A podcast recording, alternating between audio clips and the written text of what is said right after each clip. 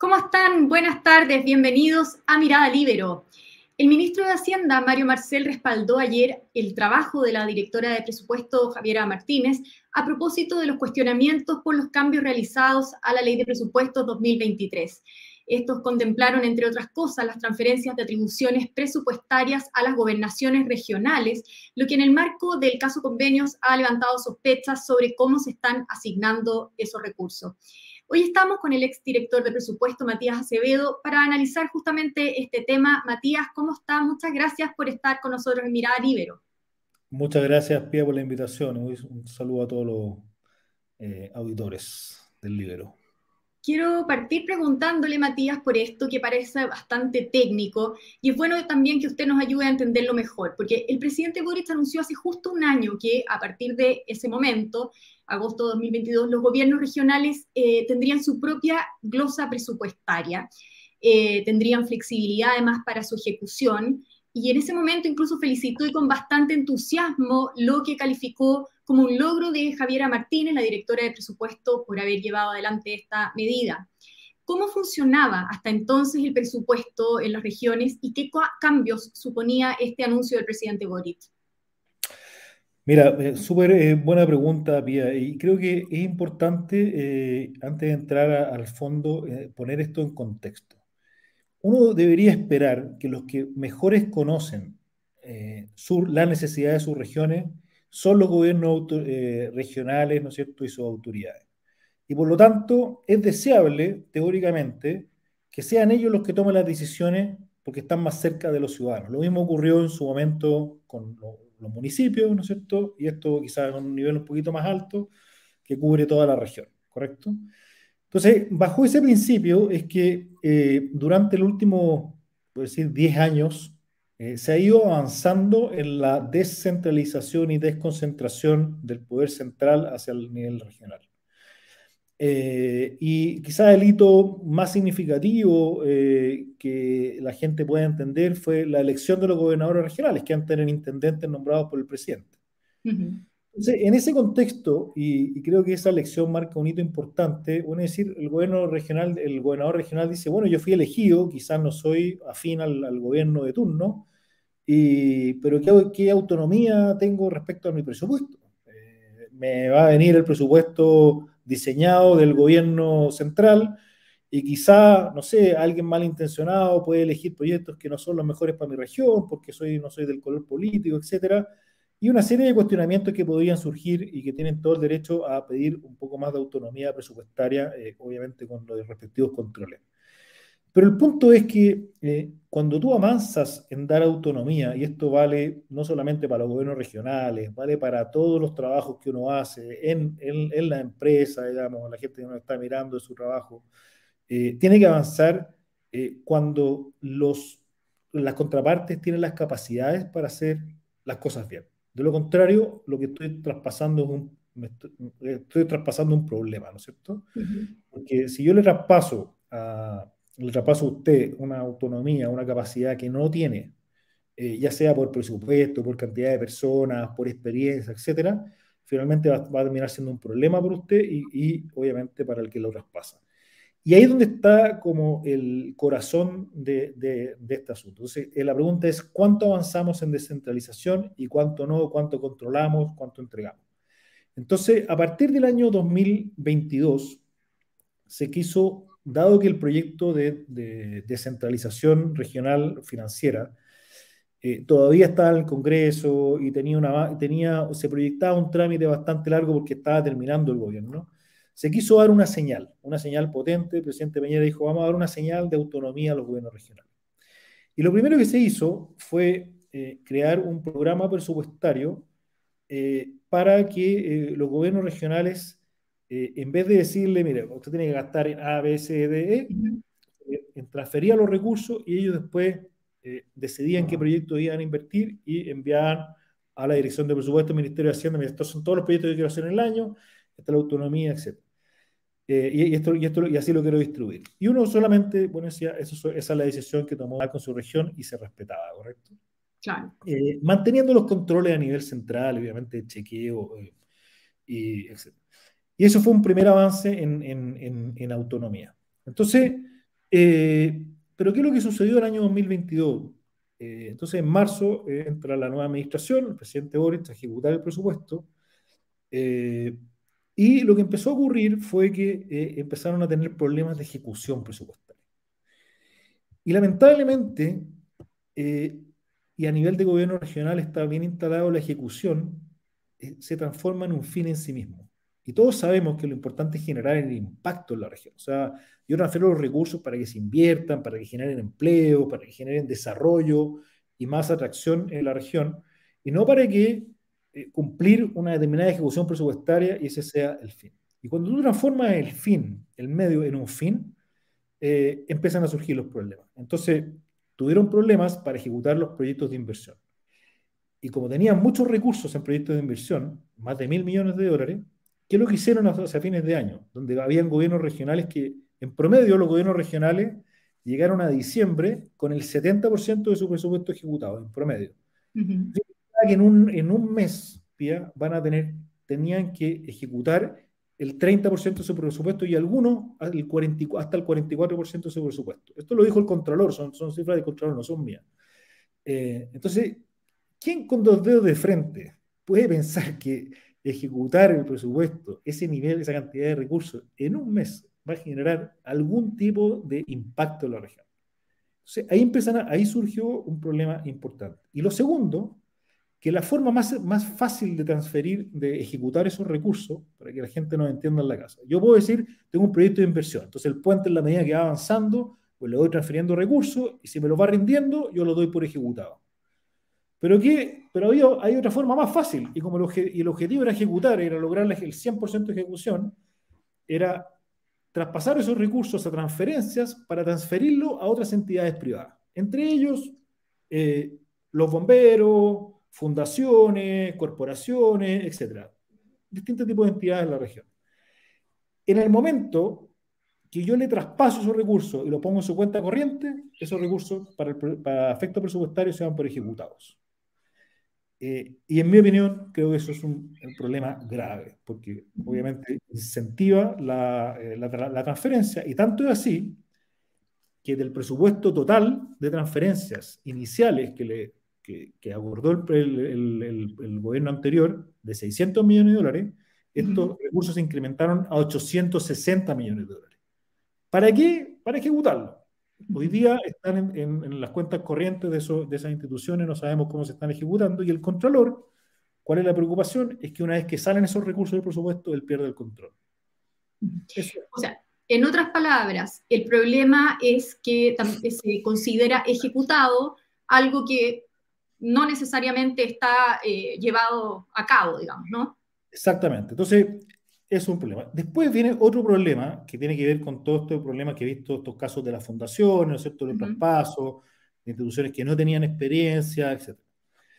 Y ahí el problema que surge vía es, eh, son las personas que uno ponga a cargo de, los recursos públicos, no son la cantidad de reglas que uno le ponga.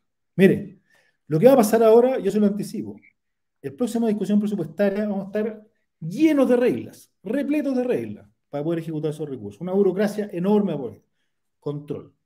Pero si tú, pones a cargo de ejecutar ese recurso, de asignarlo a la región, a una persona que no tiene los mínimos estándares de probidad, va a tener exactamente los mismos problemas, porque la gran virtud que tienen esas personas es que echa la ley, echa la trampa. Entonces, aquí estamos tratando de entregar una solución de la regulación, y yo estoy de acuerdo con poner pisos mínimos. Y de hecho nosotros lo hicimos. Pusimos pisos mínimos en transferencia, pusimos un artículo de ley de presupuesto cuando me tocó tramitarla a mí, porque estábamos cabreados con esto de que se entregaran recursos a DEO y, durante la pandemia lo vimos bastante. Obviamente estábamos en una situación bastante particular. Y la ley de presupuesto, dijimos, esto se acabó. Y pusimos un, un artículo de ley de presupuesto, donde todos los recursos tenían que concursar, que eran transferencias corrientes, tenían que concursar, rendir, transparencia, etc. ¿Qué es lo que pasó? Empezaron a hacer las asignaciones a DEO fueron por transferencia de capital. Entonces, de nuevo, echa la ley, echa la trampa. O sea, aquí no, no es la cantidad de regulación, es, son las personas que están a cargo de la administración de los recursos de todos los chilenos. Matías, perdona que lo interrumpa, pero entonces lo que usted me está diciendo es que además estas asignaciones a dedo eh, en el fondo es algo que viene de, todo el tiempo, ¿no? O sea, de, hace tiempo. Claro, lo que pasa es que este tipo de transferencia, para que la gente no entienda, no es lo mismo que las compras públicas. Uno, uno compra, hay hoy día tenemos una ley de compras públicas en el Estado hace bastante tiempo, eh, y que tiene sus defectos también, o sea, no es perfecta. Eh, y ahí hay un ejemplo súper concreto. Ahí tenemos una ley, regulaciones, hay que hacer transferir recursos con garantía, etcétera, pero igual eh, tenemos una parte importante, creo que un tercio de, de, las compras se hacen eh, con asignación directa. Y la, y la, Fiscalía Nacional Económica ha dicho que los fundamentos, en, en, la gran mayoría de los casos, en más de la mitad de los casos, los fundamentos para hacer de, asignación directa no son válidos de acuerdo a la ley. Entonces, eh, eh, hay un ejemplo concreto, pero, pero en las transferencias que hace el Estado al sector privado, que es algo distinto, esos son recursos que se le transfieren a, municipios, a, a, fundaciones, etcétera, para que ellos lo ejecuten y ayuden al gobierno, lo cual está muy bien. Eh, hay fundaciones que hacen un excelente trabajo y eso es lo que tenemos que promover y, fomentar y no, digamos, concentrar todo en el Estado porque necesitamos entidades colaboradoras. Pero el problema es que esas instituciones, esa, esa, referencia de recursos, en primer lugar, no tenía hasta el año 2021, donde, donde incorporamos este, este artículo, eh, necesidad de rendición. No tenía necesidad de eh, requisitos de concursabilidad. No tenía una serie de, de, requisitos que son básicos para asegurar, digamos, eh, la igualdad ante, digamos, la capacidad de apoyar al Estado del sector privado en, en, su función pública. Entonces, ahí creo que hay un, hay, hay, hay, un tema, pero creo que es un piso, no es eh, lo que va a solucionar el problema hacia adelante. ¿Y entonces qué sería lo que solucionaría el problema hacia adelante? Bueno, yo creo que, y, lo he dicho varias veces, yo creo que aquí tenemos que hacer una, una profunda reforma al empleo público. Hoy día tenemos más de 5.000 funcionarios de confianza que entran y salen en cada cambio de gobierno eh, que se seleccionan sin ningún criterio de, en base a sus capacidades, su probidad, su experiencia, sino que más bien el, criterio que prima es la, la afiliación política. Y lo, lo, hemos visto con crece en este gobierno. Eh, me consta que en el gobierno anterior eh, el presidente Piñera y todo su equipo se preocupaba mucho de la selección, sin perjuicio que algunas veces se cometían evidentemente errores, porque son muchas personas, pero eso no puede depender del, del, presidente de turno. Tiene que estar regulado, tiene que tenemos que tener un mecanismo donde los funcionarios que son de carrera, que son de base, se mantengan y los que son de confianza eh, se elijan no solamente por su confianza política, sino también por sus capacidades, su probidad y su experiencia. Si no tenemos un cambio profundo en eso, eh, le podemos poner las regulaciones que quieran. Pongamos la ley de compras públicas, que tiene exactamente, que tiene muchos problemas, de hecho. De hecho, hoy día se está mejorando esa ley, producto de muchos problemas que se identificaron, por ejemplo, en las asignaciones directas. Entonces, hay un ejemplo concreto que no es la cantidad de regulación lo que nos va a mejorar, sino que es eh, cómo seleccionamos mejor a las personas que van a estar a cargo de cuantiosos recursos públicos que tenemos que cuidar porque son de todos los chilenos. Por lo tanto, y volviendo a la pregunta inicial, eh, el anuncio hecho hace un año, como decía yo, de que eh, cada gobernación iba a tener su propia, propio presupuesto, ¿no es el origen del problema? Eh, no es el origen del problema. lo que ocurre acá es que las personas que están a cargo de ejecutar ese presupuesto con, un, con una ley que les permitió, por distintas razones, eh, eh, eh, digamos, asignarlo a, a DEO en algunos casos, sin pasar por, por los gobiernos regionales, por los, los, consejos regionales, que son como los directorios de, la, de los gobiernos regionales que deciden el uso de los recursos, se aprovecharon. Y, y, de nuevo, vuelvo siempre a las personas. O sea, si tú tienes una persona correcta, proba, que dice, con sentido común. O sea, hay personas acá que le asignaron fondos a sus fundaciones habiendo trabajado el mes anterior. Es como si usted eh, sale del libro, ¿no es cierto? Se va al sector público y el primer fondo que asigna es un fondo eh, para, de medios para el libro. Eso es sentido común. No, no, tú no necesitas eh, una ley, no necesitas una norma, un decreto. Y es por eso que yo insisto mucho, acá no tenemos eh, normas, tenemos un proceso de selección que es... Uy, no, nos quedamos, al parecer no lo estoy escuchando, Matías. Eh, no sé si estamos con problemas de conexión. A ver si me pueden indicar eh, la dirección del programa, si el problema estoy siendo yo. Ahí sí. ¿Me escucha? Sí, te escucho. parece, no sé, no supe si se quedó pegado usted o yo. No sé, pero, pero lo, que, lo que terminaba, para redondear la idea, era, lo que trataba de decir era que, eh, que el sentido común, tenemos que seleccionar a las personas idóneas para administrar esta cantidad de recursos públicos. Eh, esto es un trabajo que es muy gratificante cuando se hace bien. Eh, pero cuando no tenemos las personas correctas, se generan este tipo de... Imagínense, ¿sabe cuánto representa eh, la cantidad de recursos que se han eh, involucrado en este tipo de instituciones? Del presupuesto total, que son 80 mil millones de dólares, el 0,001%. Pero mire la conmoción pública que ha causado, el mal uso de, de estos recursos públicos. Entonces, hay que preocuparse de los detalles, hay que preocuparse de, los, de cada peso de los chilenos que se gaste bien. Y para eso tenemos que tener las personas adecuadas administrando los recursos públicos. Matías, ahora el ministro Marcel dijo que desde la vuelta a la democracia, Javiera Martínez es probablemente la mejor directora de presupuestos que eh, hayamos tenido por su conocimiento, dedicación, su honradez. En su opinión, ¿qué características eh, hacen a un buen director de presupuesto?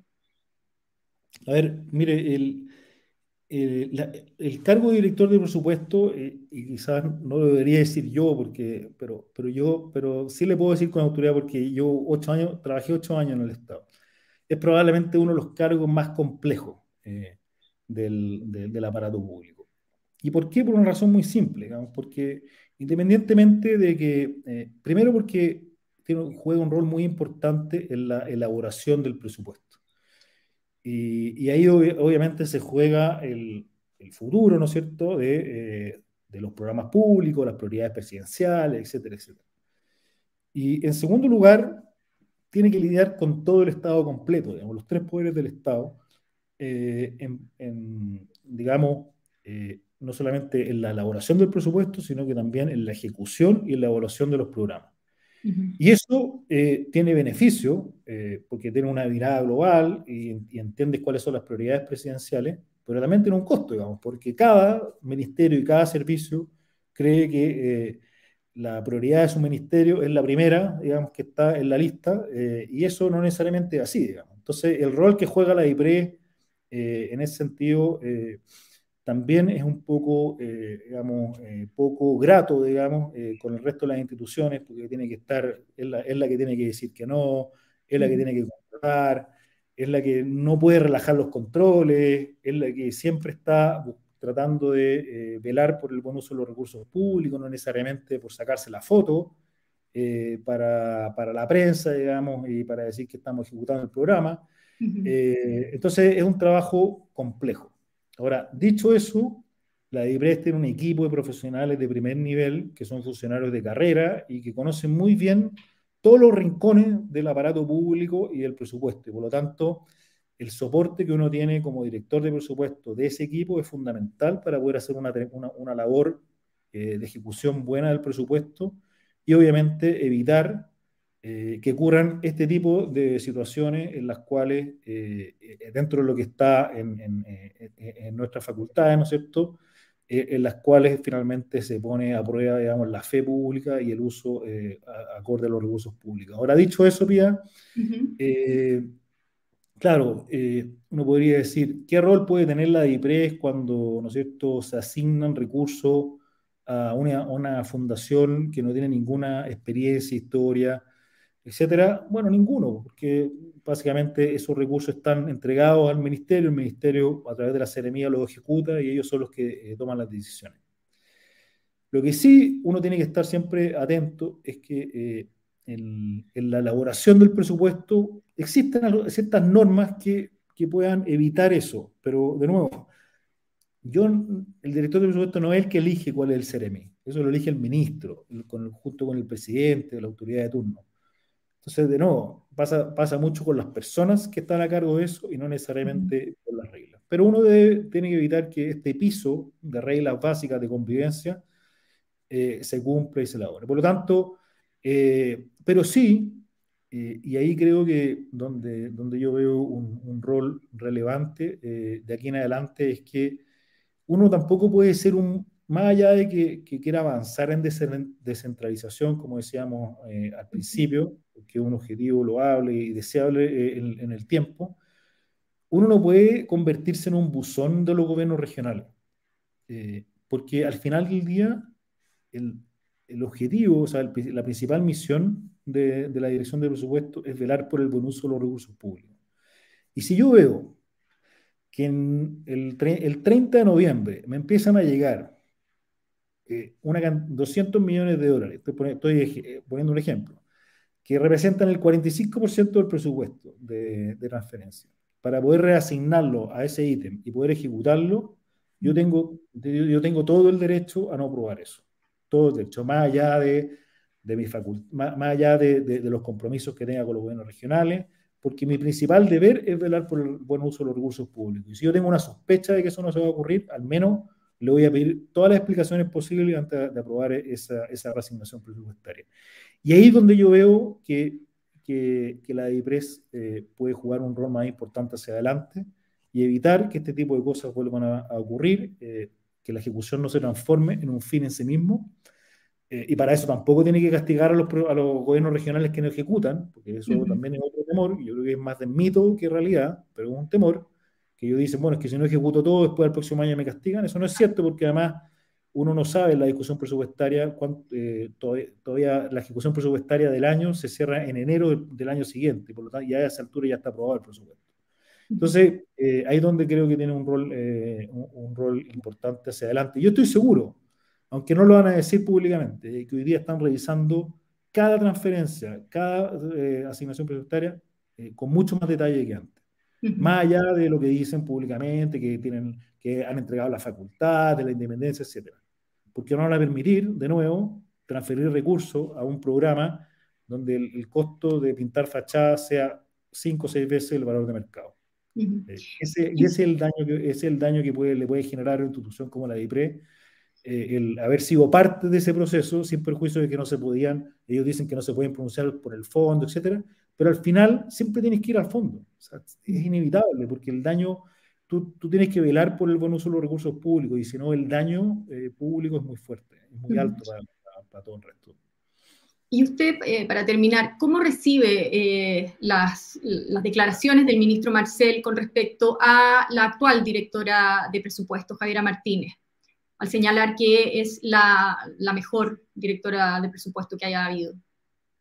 No, mira, mira yo, yo, yo, la verdad ya no, no quiero entrar en, en calificar ese, esa frase, sino que más bien eh, quiero mirar más hacia adelante. Yo creo que lo importante, la lección que estamos sacando de todos estos acontecimientos y que se va y, y, que, y, que, vamos a tener una discusión presupuestaria bien ardua para el presupuesto 2024, que yo espero que no nos pasemos para el otro lado de la sobreregulación, eh, es que la, la, dirección de presupuesto tiene un rol ineludible, ineludible en, el, en, velar por el buen uso de los recursos públicos. Eh, y, en est y estos casos ha quedado más que demostrado. Y por lo tanto, eh, uno tiene que avanzar en descentralización, sin duda. Creo que ahí hay una tarea pendiente. Pero hay que avanzar teniendo conciencia primero cuáles son las capacidades que hay de la contraparte eh, y en segundo lugar los mecanismos de control que te permitan, que, te permitan evitar que este tipo de cosas vuelvan a ocurrir. Más allá de que el responsable, el primer responsable sea el gobierno, el gobierno regional, pero para algo existe el Consejo de Auditoría, para algo existe la Contraloría, para algo existe la DIPRE. Eh, y creo que ahí hay un rol ineludible que tiene que eh, fortalecer. Y para terminar muy, muy brevemente, eh, ya que mencionó la discusión de la próxima discusión de presupuesto, eh, es conveniente que, dado todos estos casos, la eh, actual directora de presupuestos se mantenga en su cargo? No, mire, yo no, me, quiero entrar en explicar esa, eh, esa, esa, situación, digamos, eso le corresponde al, presidente y al, ministro de Hacienda. Yo lo que sí creo es que vamos a tener una discusión presupuestaria 2024 compleja y espero que el gobierno llegue bien preparado para poder entregar todas las medidas que sean necesarias para poder controlar que este tipo de cosas no vuelvan a ocurrir, que la ejecución presupuestaria no se transforme en un fin en sí mismo, que todos los fondos que se entreguen a terceros tengan concurso de habilidad, que cuando se entregan los fondos tengan boletas de garantía detrás, que tengan experiencia y lo más importante, que se eh, rindan eh, los recursos y se evalúe el impacto que sostienen. Esa es la única forma que vamos a poder. ¿Qué es lo que yo no quiero esperar de la, de la, de la, de la no esperaría de la, de la, de la discusión presupuestaria? Creo que sería malo para el país, una extremada sobreregulación de las transferencias y limitar el espacio para que eh, fundaciones, corporaciones y entidades privadas que son colaboradores fundamentales en distintas áreas sociales se vean, vean limitada su participación eh, por todos estos, eh, digamos, eventos que hemos visto durante el último tiempo. Muy bien, pues Matías Acevedo, muchas gracias por haber estado hoy en Mirada Libero y habernos dado su visión sobre lo que estamos viviendo. Que esté muy bien. Gracias, Pía, que te vaya muy bien. Saludos a todos los auditores. Yo también me despido agradeciendo, por supuesto, su sintonía, en particular a los miembros de la Red Libero que hacen posible este programa. Nos volvemos a encontrar en cualquier momento con más Mirada Libero. El Libero, la realidad como no la habías visto. Haz que estos contenidos lleguen más lejos haciéndote miembro de la Red Libero.